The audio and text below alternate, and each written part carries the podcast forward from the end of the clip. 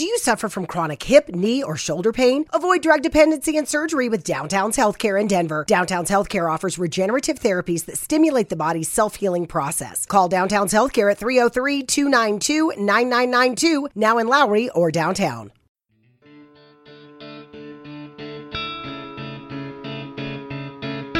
Bienvenido a Sin Límites, un espacio donde siempre hay algo que decir y que contar. Soy Sergio Mendoza y el podcast da inicio ahora mismo.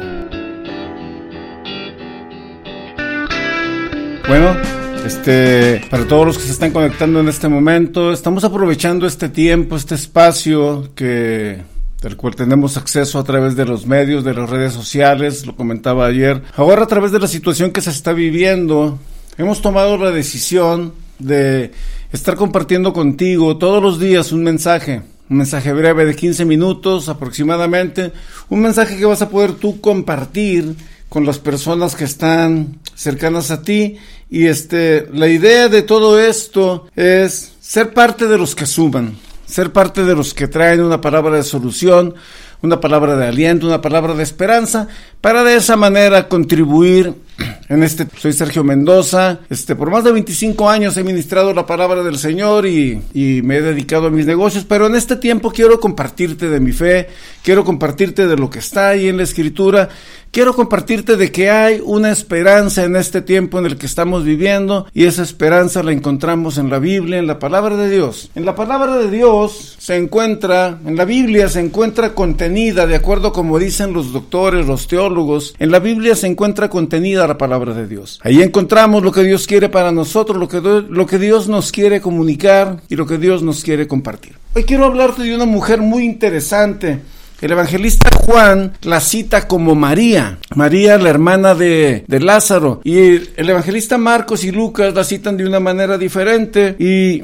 me gusta mucho la expresión que usa el Señor Jesús en el Evangelio de San Lucas en el capítulo 7, verso 47, porque dice, porque amó mucho. A ella se le perdonó mucho, por lo tanto amó mucho, mostró mucho amor. ¿De qué quiero hablar en este momento? Había una mujer, había una... A mí me gusta contar las historias, yo ya lo leí y me gusta contar lo que leo. Me gusta parafrasearlo para que hacerlo más, más contemporáneo y que me puedas entender mejor. Había una vez una fiesta en donde se juntaron unos ricos del tiempo de Jesucristo y lo invitaron a cenar, un hombre que se llamaba Simón. Lo invitaron a cenar en una casa de, pues, de elite, de alcurnia. Gente con lana estaba reunida en ese lugar, gente acomodada, gente del movimiento de la élite de ese tiempo en el cual Jesús estaba ya en su ministerio. Y lo invitan a cenar a Jesús. Llegan, llega él al, al lugar de la cena, llega, se sienta, lo reciben, lo sientan en el lugar que se iba a sentar y, y enseguida, no sabemos exactamente cuánto tiempo pasó en el tiempo de la cena, pero entró una mujer y se le describe de diferentes maneras porque los diferentes evangelistas hablan de ella. Pero llega con un frasco de perfume, se le describe un, un frasco de alabastro, una pieza tallada, elaborada, y, y en San Juan, en el capítulo 12, describen que el perfume que estaba en ese alabastro era un perfume que costaba 300 denarios, 300 denarios para que usted me entienda mejor es el precio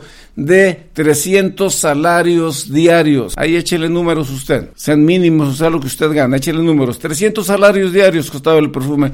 Y esta mujer derrama, abre el alabastro, unos dicen que lo rompe el alabastro y lo derrama en Jesús, en sus cabellos, en sus pies. Y lo empieza a jugar con, enjugar con sus cabellos y le besa los pies y, y con sus lágrimas describen, con sus lágrimas está regando los pies. Y en lo que está, está pasando ese evento, este, el que había invitado a Jesús, que está sentado a un lado, piensa en su reflexión y dice, si este hombre fuera profeta, supiera qué clase de persona es esta que lo está tocando. A lo que llegamos aquí es que la muchacha que llegó a derramar ese perfume con Jesús, pues tenía una dudosa reputación de acuerdo al comentario o al pensamiento de este hombre. Y ahí Jesús le da una lección al hombre y le dice, un hombre debía un millón de dólares, el otro debía 50 dólares y a los dos se les perdonó la deuda. ¿Cuál de los dos va a mostrar más amor o más agradecimiento? A lo cual este hombre Simón le contesta a Jesús y le dice, bueno, Pues aquel al que se le perdonó más. Bien has contestado, le dice Jesús. Bien has contestado. Bien dicho, hijo mío. Al que se le perdonó más. Y ahí le dice a, a Simón, yo cuando llegué a tu casa no me recibiste con un beso, ya desde que llegó no ha parado de besar mis pies. Tú no me ungiste con aceite cuando llegué a tu casa, porque todo eso era un formalismo de ese tiempo.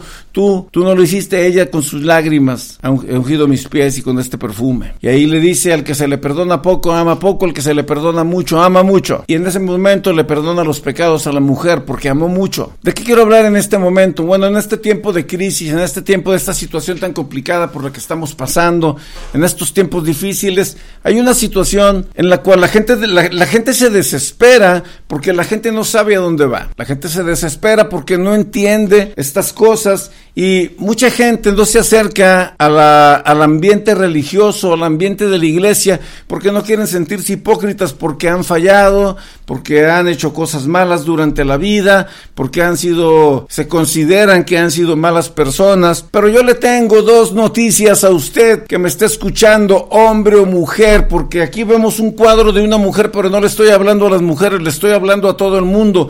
Esta mujer de este escenario nos representa a todos. Ella nos representa a todos. Entonces, yo le estoy hablando a usted que me está viendo o al que lo va a ver esto, porque lo vamos a compartir. Ella nos representa a todos. Y si te has portado mal en la vida o te ha ido mal en la vida o has hecho cosas malas en la vida, te tengo dos noticias maravillosas. Una mala y una buena. La noticia mala. Ninguno de nosotros se merece ese perdón de Dios. Ninguno de nosotros se merece que Dios nos ame. Porque por naturaleza somos malos. Ninguno, nadie, no hay nadie ni uno solo que merezca esta misericordia y esta gracia. Ninguno. Y la noticia buena es que su amor, o sea, el amor de Cristo, es para todos buenos y malos. Porque Cristo no nos ve buenos y malos, nos ve como hijos y nos ama. Dice el apóstol San Pablo en el capítulo 5 de la carta a los romanos, dice, mas Dios muestra su amor para con nosotros. ¿Cómo muestra su amor Dios para con nosotros? Bueno, en que siendo aún malos, no me gusta usar la palabra pecadores porque suena religioso, pero en que siendo pecadores, malos, desobedientes, siendo así, Cristo murió por nosotros, porque Cristo no murió por nosotros por buenos. Así que si tú has estado ahí sintiéndote que por el rechazo, el abandono, el desprecio, el bully, porque te tratan mal, porque piensas que la gente no te pela y no te hace caso y te has estado tú castigando y diciendo es que yo no me merezco que ni siquiera Dios me quiera. Ey, no es así. Dios te ama así como eres. Dios tiene un plan maravilloso para tu vida así como eres. Y Dios te dice en medio de este tiempo de desesperación, en este tiempo de crisis, de una situación difícil, Dios te dice, hey, hijo mío, hija mía, yo estoy contigo. Yo estoy contigo. ¿Por qué? ¿Por qué yo, Sergio Mendoza, hoy te digo que Dios te dice eso? Porque en su palabra Él lo promete. Él prometió estar contigo todos los días, todos los días. Y dice así, hasta el fin del mundo. Eso es maravilloso, eso es hermoso, eso es algo que todos debemos saber y que todos debemos apreciar. Él prometió estar contigo todos los días hasta el fin del mundo. A esta mujer que venía con una situación muy complicada, se le perdona. Te voy a contar de alguien que también tuvo un encuentro con Cristo muy interesante. Esta mujer se llamaba María Magdalena. A ella la encontraron en el pleno evento del adulterio, en una situación muy comprometida y así llegan y se la arrojan a los pies a Cristo. Y le dicen a Jesús así, la ley de Moisés dice que la apedriemos por lo que estaba haciendo. Y después le dicen, ¿tú qué predicas el amor? Esto lo estoy parafraseando yo. ¿Tú qué dices que hagamos? Lo estaban tentando, porque si dices que la apedriemos, entonces ¿dónde está tu mensaje de amor y de perdón? Y si dices dices que la amemos y que no la pedriemos, entonces estás violando la ley, no la estás obedeciendo. Cristo los ve, a los hombres que acusaban, y a la mujer la tienen, la, las pinturas la pintan tirada en el suelo, mirando hacia el piso, que no levantaba su mirada a Cristo. Ella viendo hacia el suelo, la han arrojado al suelo. Y la escritura nos dice que el Señor se inclinó, dijo, dijo así, el que esté libre de pecado, que tire la primera piedra. Se inclinó en el suelo y empezó a escribir en la tierra. Y los hombres empezaron a retirar uno a uno, y se alejaron y dejaron a la mujer ahí sola delante de Jesús. En ese momento Jesús se incorpora y le dice a la mujer, le pregunta, ¿dónde están los que te acusaban? ¿En dónde están? La mujer le dice, todos se han ido. Y Jesús le dice estas palabras hermosas que hoy son para ti, que me estás viendo, que estás escuchando esto. Ni yo te condeno, le dice, vete y no peques más. Wow, esto es maravilloso, esto es hermoso. ¿Por qué nos perdona Cristo? ¿Por qué nos acepta? Porque nos ama. Él se dio, él se dio en este evento porque nos ama. Él se entregó en la cruz porque nos ama. Él te ama, te ama tanto. Hoy yo estoy aquí para compartirte este mensaje. Cristo te ama, así como esta muchacha llegó y derramó el perfume. Ella llegó con Cristo y, y, porque muchas veces la gente dice, bueno, es que en la iglesia, en la iglesia, no, no, aquí no se trata de la iglesia, aquí se trata de tú y de tu respuesta al mensaje de Jesús. Ella llegó y dijo, yo voy con Jesús con lo mejor que tengo y llevó ese, ese frasco de alabastro puro que, que inundó esa casa cuando se quebró, cuando se derramó. Ella dijo, yo voy a llevar lo mejor de mí y me voy a entregar ahí a Él, porque no hay otra respuesta. Y encontramos en la Biblia un, un sinnúmero de ejemplos de personas que tuvieron una reacción maravillosa al encontrarse con Cristo. Todo este, toda esta gente luchaba con la aceptación, luchaba con el qué va a pasar, con el qué dirán, con el qué será de mí si hago esto, pero se atrevieron. Yo, te invito en este tiempo en el que el coronavirus está ahí acechando y aquí en Utah pues nos tembló. Yo te invito en este tiempo que te acerques a Jesús. Yo te invito que te acerques a Jesús y le digas, Señor, heme aquí, aquí estoy. He pecado, sí, me he equivocado, le he regado, he cometido errores. Aquí estoy, aquí estoy y hoy necesito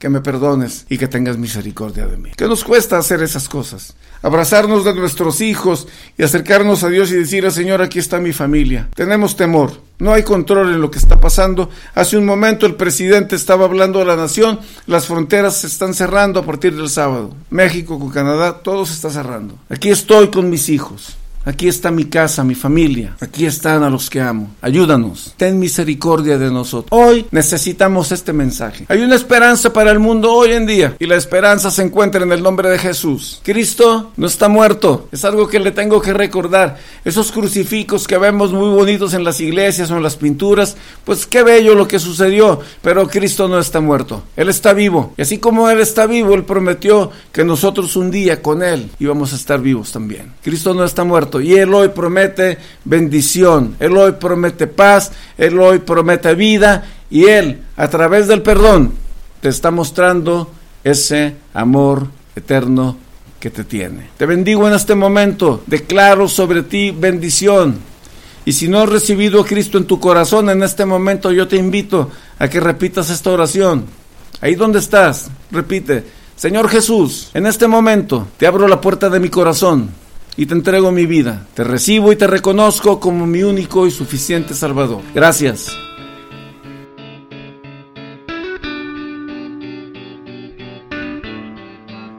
Gracias. Si te gustó este capítulo, te invito a que lo compartas con tus amigos. Dale un me gusta, dale un like y hasta la próxima. Soy Sergio Mendoza.